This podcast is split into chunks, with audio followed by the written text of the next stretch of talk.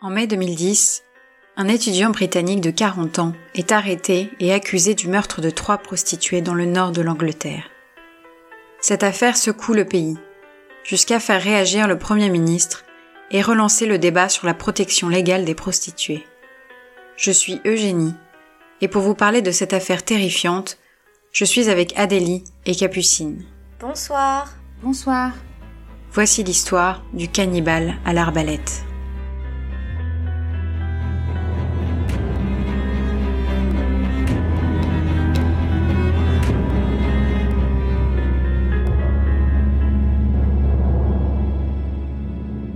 Peter Guy est le concierge d'un immeuble dans le quartier chaud de Bradford, ville industrielle du West Yorkshire dans le nord de l'Angleterre.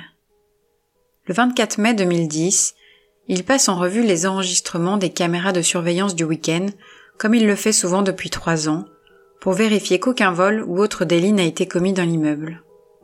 Quand quelque chose attire son attention devant l'appartement 33. L'homme qui y habite accueille souvent des prostituées et Peter n'est pas étonné de voir à la caméra une femme qui entre avec lui dans l'appartement. Mais il est extrêmement choqué par ce qu'il voit quelques minutes plus tard à 2h34 du matin. La femme court dans le couloir et l'homme de l'appartement 33 lui court après. Il sort alors une arbalète en souriant et tire sur la femme. Il la poignarde ensuite à la tête pour l'achever. Il traîne alors la femme sans vie jusqu'à son appartement et revient dans le couloir brandissant son arbalète à la caméra, en faisant un doigt d'honneur l'air triomphant. Le tueur se savait parfaitement filmer. Les caméras le filment les heures suivantes faisant des allers-retours à son appartement, transportant des sacs poubelles, trinquant à la caméra avec une canette. Le concierge, encore sous le choc, appelle alors la police. Celle-ci attendait son appel. Elle est à la recherche depuis quelques mois d'un serial killer de prostituées dans la région. Le Yorkshire n'en est malheureusement pas à son premier serial killer. Au cours des années 70, Peter Sutcliffe a assassiné 13 femmes et obtenu ainsi le triste surnom de l'éventreur de Yorkshire. En 2010, les locaux pensent alors qu'un éventreur de Yorkshire 2 a vu le jour. Mais ce ne sera pas le surnom le plus terrifiant que ce nouveau criminel endossera. Qui est ce dangereux tueur qui s'affiche sans complexe devant les caméras? Il s'agit de Stephen Griffiths, 40 ans et étudiant en criminologie à l'époque des faits.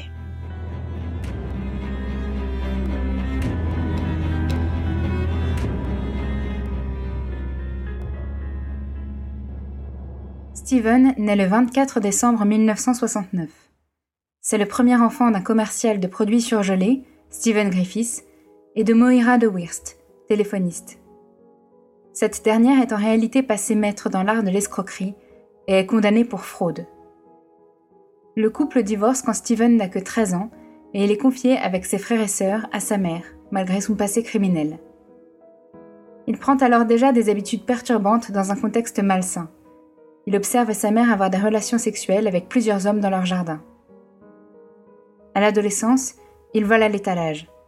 Il est pourtant bon élève et intègre la Queen Elizabeth Grammar School de Wakefield, une prestigieuse école privée du Royaume-Uni qui axe son enseignement sur les notions de respect, de responsabilité et d'excellence. Il y étudie jusqu'à ses 17 ans.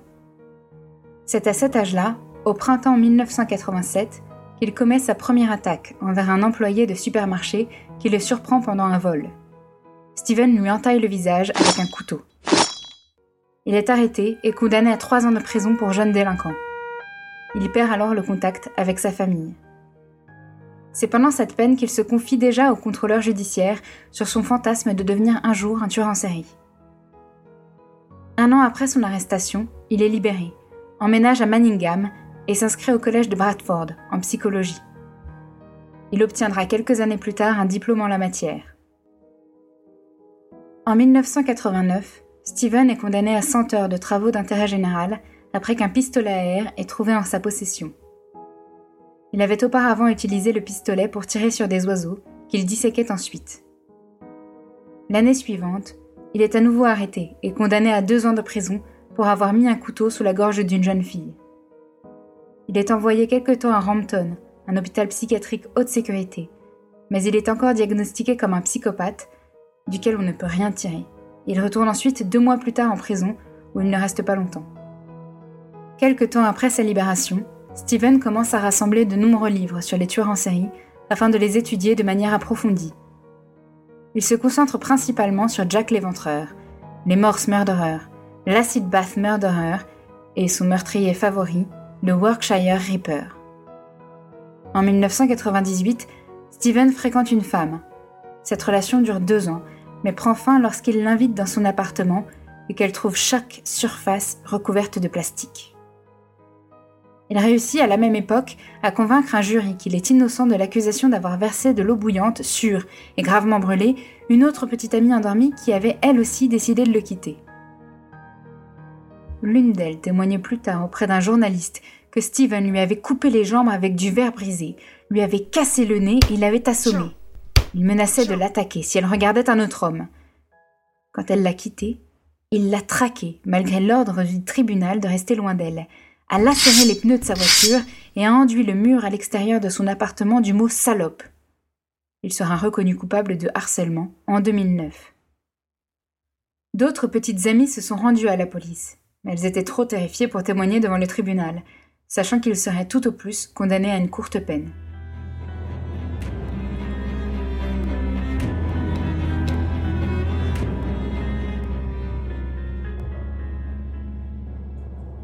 En 2001, il commence à boire régulièrement et à se droguer. Il achète deux lézards et les promène en laisse, toujours lunettes noires sur le nez et veste en cuir. Il les nourrit en leur donnant des rats vivants à manger, témoigne un voisin. Un ancien ami de Steven, Billy Parking, affirme même avoir vu Steven lui-même manger un bébé rat vivant. En 2003, il est diplômé en psychologie à l'université de Leeds et continue ses études en se spécialisant dans la criminologie à Bradford dans le but d'obtenir un doctorat. Sa thèse porte alors sur le comparatif entre les méthodes d'enquête du XIXe siècle et les investigations contemporaines dans les crimes en série. Durant cette période, son obsession pour les tueurs en série continue de s'accroître. Il ne se fait pas d'amis, étant solitaire et deux fois plus âgé que la plupart des autres étudiants. À part ses promenades, étant étudiant au chômage, Steven sort peu de son appartement et passe la plus grande partie de son temps sur Internet afin d'aller plus loin dans l'étude des criminels et pour se créer un profil. Il télécharge du contenu pornographique violent, cite de vrais criminels sur son profil MySpace, mais aussi des criminels fictifs tels que Francis Dollaride, un tueur en série nécrophile du roman de Thomas Harris, Red Dragon. Griffiths utilise sur Internet un nom de profil qui va le suivre pendant plusieurs années, auquel il s'identifie Ven Paria, une figure de la démonologie. En 2008, il passe une petite annonce sur le site de rencontre du Guardian pour tenter de trouver l'âme sœur. Il explique Je fais des recherches sur les homicides, ce qui demande une grande autodiscipline et un réel détachement émotionnel. Et ajoute sur MySpace L'humanité n'est pas seulement une condition biologique, c'est aussi un état d'esprit. De ce point de vue, je suis au mieux un pseudo-humain, au pire un démon. C'est cette même année que la police commence à le surveiller, saisissant régulièrement des armes chez lui, mais aussi des livres sur les méthodes de démembrement. Elle en informe l'association de logement qui équipe alors l'immeuble des caméras anticipant tout incident. Mais avant le meurtre observé par les caméras en 2010, bien qu'alerté au sujet de la dangerosité de Stephen Griffiths, la police n'avait pas assez de preuves pour l'arrêter. En 2009, Steven continue son programme en études de criminologie, mais décide la même année de mettre ses études en pratique et de céder à ses pulsions. Il choisit de tuer des prostituées dans la région de Bradford pour honorer Peter Sutcliffe, le serial killer des années 70.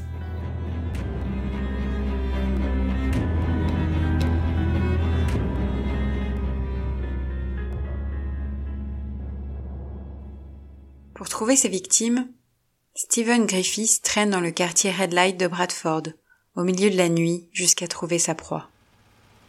Le 22 juin 2009, Suzanne Rushworth, 43 ans, mère de trois enfants, épileptique et soignée pour addiction à l'héroïne, est vue pour la dernière fois à midi descendant d'un bus à côté de son appartement. Elle sera abordée quelques moments plus tard par Stephen Griffiths qui lui demande de la suivre jusqu'à chez lui. Là-bas, il la tue et la démembre dans sa baignoire. Le fils de Suzanne, James, 23 ans, lance un appel public pour retrouver sa mère le 6 juillet, partagé à nouveau par la police le 20 juillet et le 22 septembre, mais sans succès. Le 26 avril 2010, soit près d'un an après le premier meurtre, Shelley Hermitage, 31 ans, est vue pour la dernière fois après un dîner entre amis dans le centre-ville de Bradford vers 22 heures. Steven retrouve ses pulsions, croise la route de Shelley et la tue. Le mercredi 28 avril, elle est portée disparue. Le 5 mai, un appel est lancé par la police pour retrouver Shelley, mais aucun témoin ni piste ne mène quelque part. À peine un mois après, le 21 mai 2010, Suzanne Blamirez, 36 ans, disparaît de Bradford. Stephen Griffiths est arrêté le lundi 24 mai après la découverte des enregistrements vidéo par le concierge. Sur les méthodes d'exécution de Griffiths, nous savons peu de choses, en dehors du meurtre filmé de Suzanne. Il a été supposé que Stephen utilisait dès le début les mêmes méthodes que pour le meurtre de celle-ci, soit l'arbalète. Nous savons en revanche qu'il utilisait le démembrement pour faire disparaître les corps, et selon ses propres témoignages, qu'il mangeait des morceaux de ses victimes, cuits ou crus, le plaçant dans la catégorie des cannibales. Les parties non consommées étaient mises dans des sacs plastiques et jetées dans le lac ou la rivière la plus proche, Steven empruntant les transports publics, comme si de rien n'était.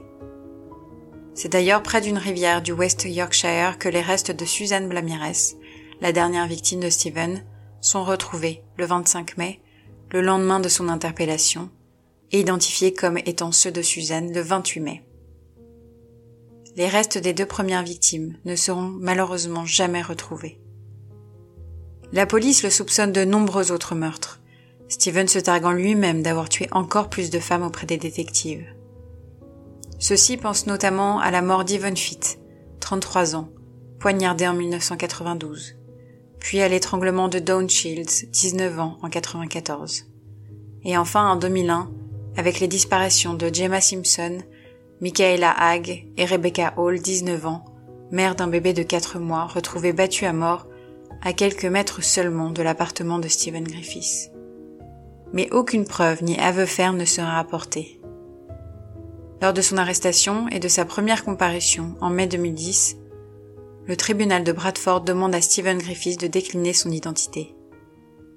Le suspect marque un temps d'arrêt, avant de déclarer froidement Je suis le cannibale à l'arbalète.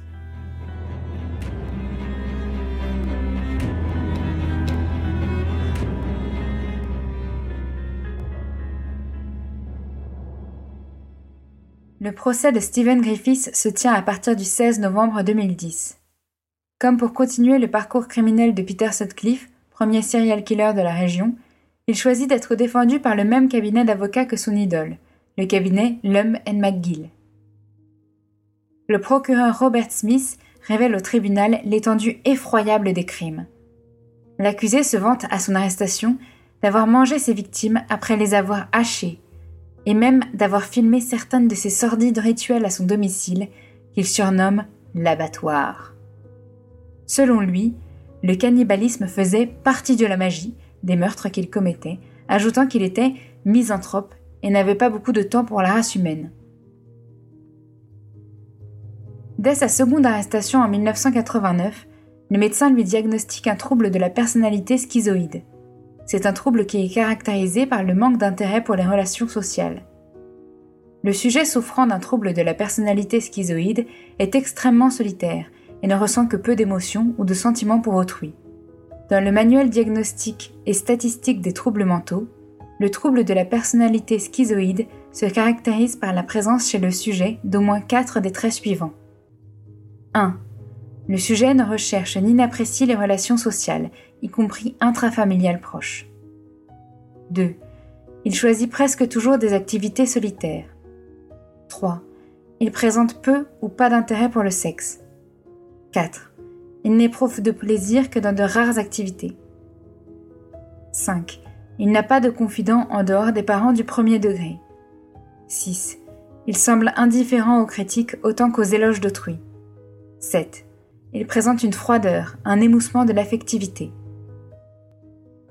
Selon Harry Guntrip, les neuf caractéristiques de la personnalité schizoïde sont l'introversion, le retrait, l'autarcie, le narcissisme, l'indépendance, le sentiment de supériorité, le manque d'émotion, la solitude, la dépersonnalisation et la régression. De plus, les médecins lui diagnostiquent à cette période un trouble de la personnalité antisociale, et très vite, Stephen Griffiths est considéré comme psychopathe. Le trouble de la personnalité antisociale est caractérisé par l'incapacité du sujet à ressentir de l'empathie pour autrui, ou même seulement à comprendre les émotions de l'autre. Il peut aussi choisir de ne pas valider les normes imposées par la société et agir selon son propre système de valeurs. Les criminologues ayant pu observer Steven ont suggéré qu'il était narcissique et misogyne, qu'il aspirait à son moment de gloire. Le trouble de la personnalité narcissique est quant à lui caractérisé par un besoin excessif d'être admiré, couplé à un réel manque d'empathie. Ce trouble est souvent lié à la certitude du sujet d'être spécial, incroyable, et par la conviction de mériter d'avoir énormément de succès sans avoir fait quoi que ce soit de particulier. Les sujets souffrant d'un trouble de la personnalité narcissique sont susceptibles de se créer un alter ego.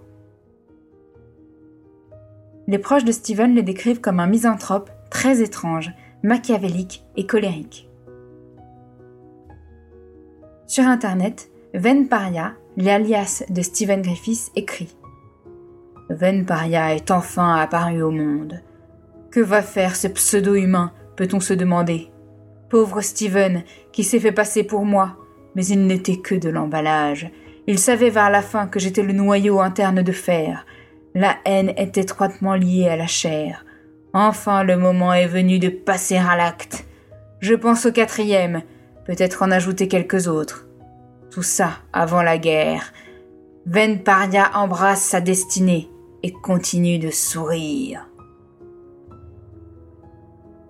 À bien des égards, Steven est un tueur en série psychopathe classique, avec un passif de cruauté envers les animaux. Il torturait les chiens, les chats et les oiseaux. Beaucoup de charme superficiel. Il avait des petites amies et de nombreuses prostituées lui faisaient confiance. Et un côté narcissique qu'il ne pouvait pas cacher. Il a une fois donné à une fille une photo professionnelle de lui-même en studio lors d'un premier rendez-vous. Et pourtant, sa connaissance méticuleuse et encyclopédique des autres tueurs, ainsi que le côté spectaculaire de ses meurtres, associés au cynisme du personnage, font de Stephen Griffiths un cas tout à fait particulier.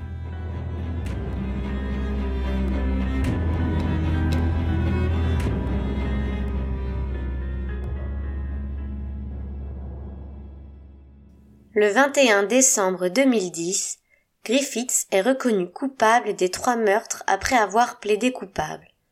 À Leeds Crow Court, le même jour, le juge Openshaw le condamne à la réclusion à perpétuité avec une ordonnance à perpétuité.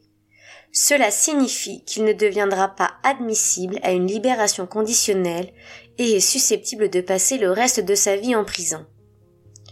Griffiths purge sa peine à la prison de Wakefield connue comme le manoir des monstres car elle abrite de nombreux meurtriers et violeurs. Il tente de s'y suicider au moins six fois. En 2011, il entame une grève de la faim de deux mois au cours de laquelle il évite tout contact avec d'autres personnes. Ce qui n'empêche pas de subir une attaque au poignard de la part d'un codétenu qui lui laisse une grande marque à vie. À l'époque et encore aujourd'hui, cette affaire permet de remettre au cœur de l'actualité le débat sur la prostitution au Royaume-Uni. Lors de l'arrestation de Stephen Griffiths, David Cameron, alors Premier ministre, s'était dit terriblement choqué et avait affirmé que la dépénalisation des infractions liées à la prostitution devait être réexaminée. Le précédent gouvernement travailliste avait durci la loi après une série de meurtres de prostituées à Ipswich dans la même veine que ceux de Bradford. Toute femme arrêtée pour prostitution est alors contrainte d'assister à des sessions de réhabilitation pour tenter de la faire sortir de la drogue et de la prostitution.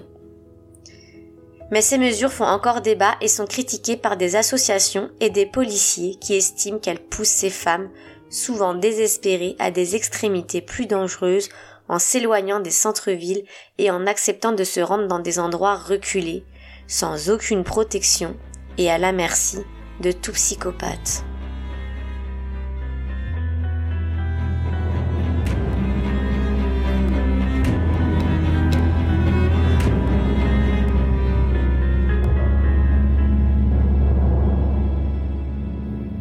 Alors, ce soir, j'ai décidé de vous parler du film Donnie Brasco, que vous devez certainement connaître. C'est un film américain qui a été réalisé par Mike Newell et qui est sorti en 97.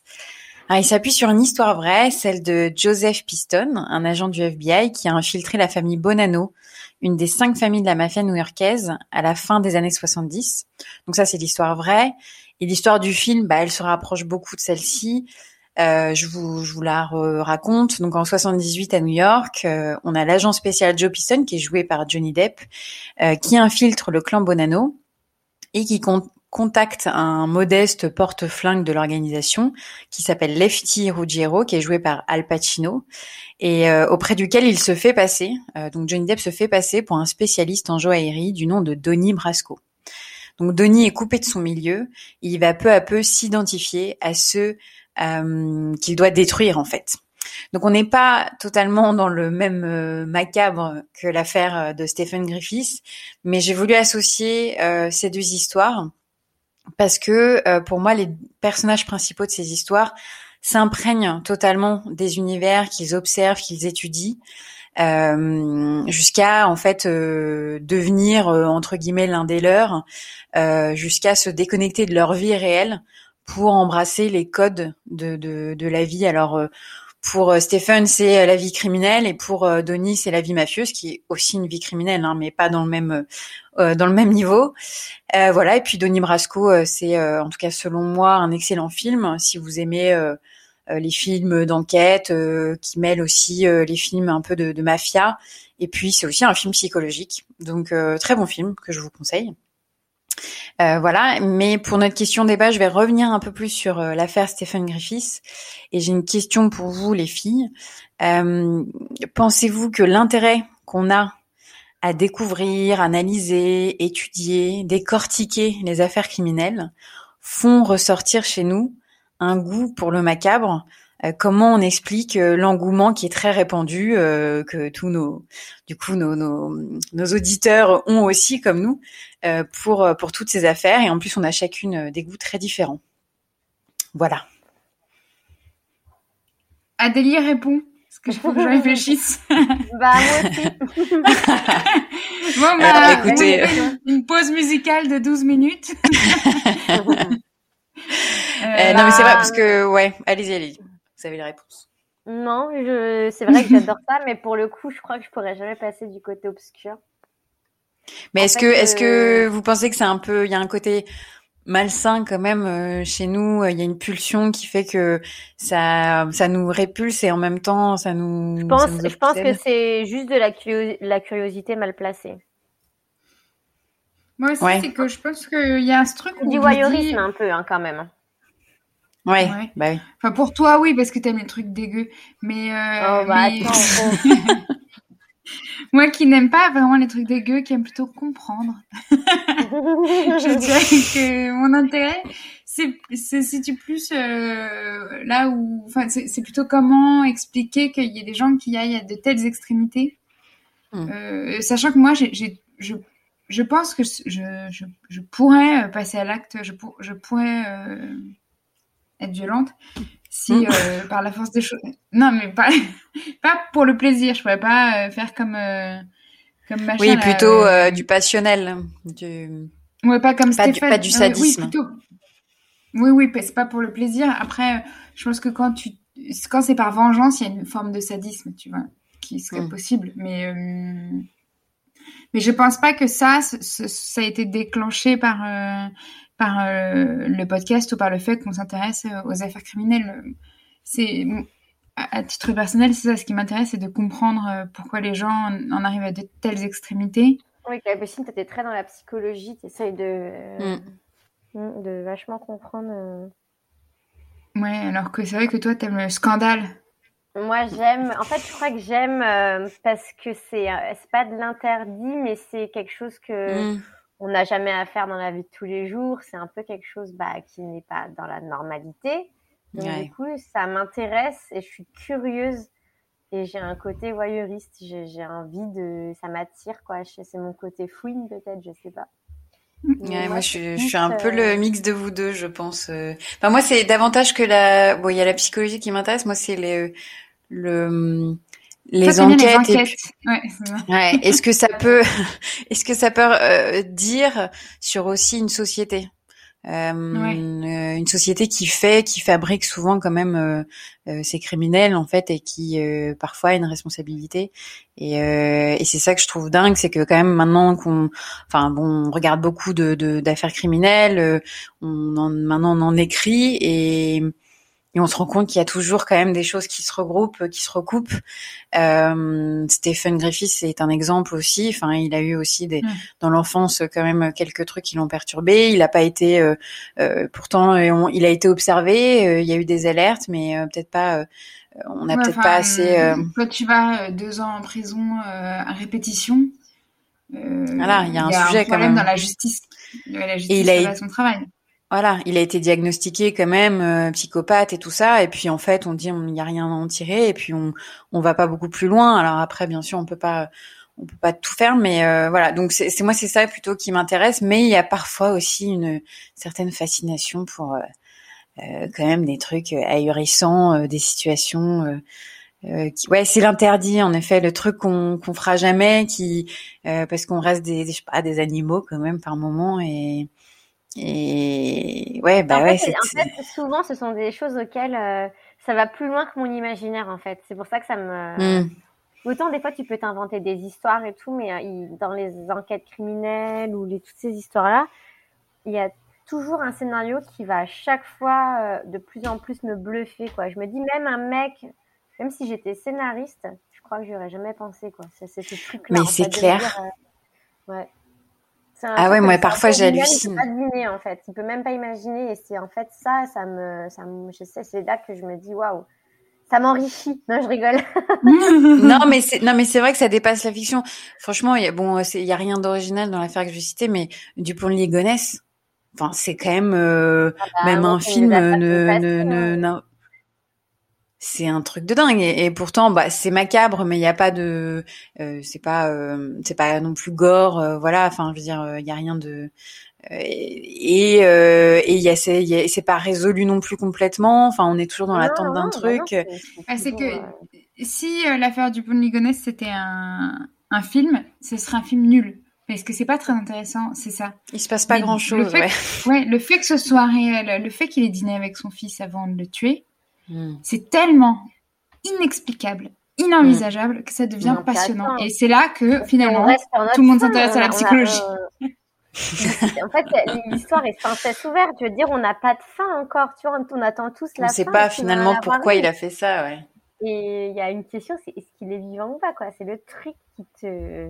Moi, ça me non, Puis même si on le trouve un jour, euh, s'il est encore vivant, si on le trouve un jour, est-ce qu'il nous parlera? Est-ce qu'il est qu'il nous dira pourquoi vraiment il a fait ça? Enfin, c'est euh, c'est comme euh, ouais bah ouais comme toutes ces affaires un peu où on sait plus ou moins des choses mais ouais. ça nous ça nous perturbe aussi c'est comme le petit Grégory je sais pas si vous avez vu mais euh, ça y est il est sur TF1 il y a la série qui va sortir. Ah ouais, ah ouais c'est hardcore il y a les pubs maintenant sur TF1 pour la je sais pas s'il y a un téléfilm ou une série mais avec Michael Youn notamment c'est quand même excusez-moi ah c'est original. C'est pour le coup les trucs comme ça surtout avec les mères d'enfants euh, le fait que ce soit adapté en presque fiction, je trouve ça vraiment horrible. très très limite. Ouais, moi je suis pas. C'est horrible et pour les parents. Euh, ouais, les documentaires, je trouve ça très bien. Ça, ça ouvre euh, l'intérêt du public pour une affaire. Et encore, ça des fois, de... on ne sait pas toujours si ce qui est dit est vrai ou pas. Hmm. Tu vois, ouais, bien sûr, mais tu vois le fait de, bah, quand les affaires sont pas résolues, d'en parler, d'en parler, d'en parler pour que ça reste dans les esprits, je trouve ça bien. Ou tu vas pouvoir ouais, entretenir le souvenir. Hmm. Après, une, une, fiction ou une semi-fiction avec euh, un mec qui est connu pour euh, crier Morning Live euh, dans des bureaux à 6 heures du matin, c'est juste une honte, quoi. Ouais, je, je, ça, c'était très malaisant. Enfin, vraiment, je, je, quand j'ai vu la pub. On connaît l'histoire. Les gens, s'ils veulent, ils peuvent se documenter. Il y a beaucoup de documentaires sur plein d'histoires. Et de là, après, bah, c'est pour la thune, quoi. J'ai envie de dire, mais euh, c'est bon, quoi. Je crois qu'on a usé le truc. Euh, il vous faut pas de plus, en fait. c'est vraiment juste pour, le coup, c'est vraiment pour l'argent. Et puis il n'y a pas de fin heureuse en plus, donc c'est c'est vraiment le. Encore si c'était ça, Natacha Campouche, bon c'est pas heureux, heureux, mais au moins elle a survécu quoi. Hmm. Mais euh, et d'ailleurs il y a eu le film euh, The Room avec euh, la nana là qui a été, c'est pas c'est pas c'est pas littéral, mais je veux dire c'est vrai que ça a été inspiré, qui est un très très bon film d'ailleurs. Hmm. Mais Moi, sur, bien, sur... il est bien. Oui, bien. Je vous le recommande. Ouais. En tout cas, euh, pour répondre à ta question, euh, ça ne ça, ne fait pas, je pense, ça fait pas ressortir un goût du macabre, mais plutôt une habitude. En tout cas, une habitude. moi, je, je sais que mm. maintenant, on peut me parler un peu de tout. Je suis pas choquée. Euh, ouais. Je suis pas facilement choquée. Et toi, avant, Eugénie, tu l'étais beaucoup plus, et j'ai l'impression que depuis qu'on fait le podcast, tu l'es moins. Bah beaucoup moins parce que parce que je m'intéresse parce que justement on s'intéresse à, à, justement à, comprendre un peu plus comment on est arrivé là aussi. C'est ça mmh. qui qui est plus bon. Ça pardonne. Il y a toujours un côté un peu horrible. Moi c'est surtout quand il y a des quand il y a des enfants en jeu que c'est c'est dur. Mais euh, mais bon c'est pourtant j'ai fait des affaires. j'ai choisi des affaires où il y avait des enfants quand même. Hein. Mais oui, c'est vrai. J'aime bien me faire du mal. Où il y avait 15 milliards d'enfants. Ouais. Mais euh... non, non, mais euh, voilà. Donc rassurons-nous, rassurez-vous, chers auditeurs, vous n'êtes pas sur le point de de basculer du côté obscur. On est tous un peu juste curieux. Euh, voilà. Voilà, voilà. Bon, bah, en tout cas, très bon choix euh, d'affaires, Eugénie. Très bon choix de film. Merci beaucoup. C'est une affaire intéressante. Et est-ce que c'est pas notre première affaire euh, anglaise? Euh, c'est possible. C'est vrai que là, j'ai rien qui me vient. Euh, oh, peut-être qu'on en a fait une, mais bon, les ouais, les Anglais, c'est. En tout cas, ça montre euh, vraiment l'inaction totale de la justice anglaise et britannique et leur incapacité à protéger leur population. c'est ce que je voulais dire. ok, ok. Très bien. Voilà. Mais, bah, merci beaucoup, Eugénie. C'était une, une bonne affaire.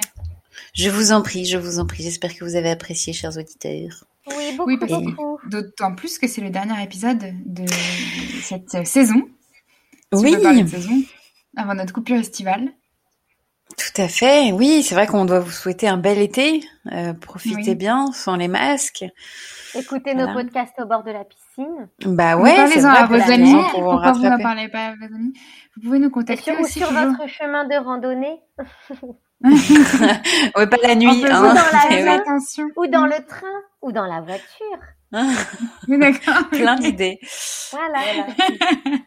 euh, et euh, parlez-en à vos amis. Vous pouvez nous contacter toujours sur Instagram. Si vous avez par exemple des affaires que vous voulez qu'on traite l'année prochaine à la rentrée, n'hésitez pas à nous en faire part. Euh, on ah ouais. ça en compte. Ouais, donnez-nous des, idées, c'est cool.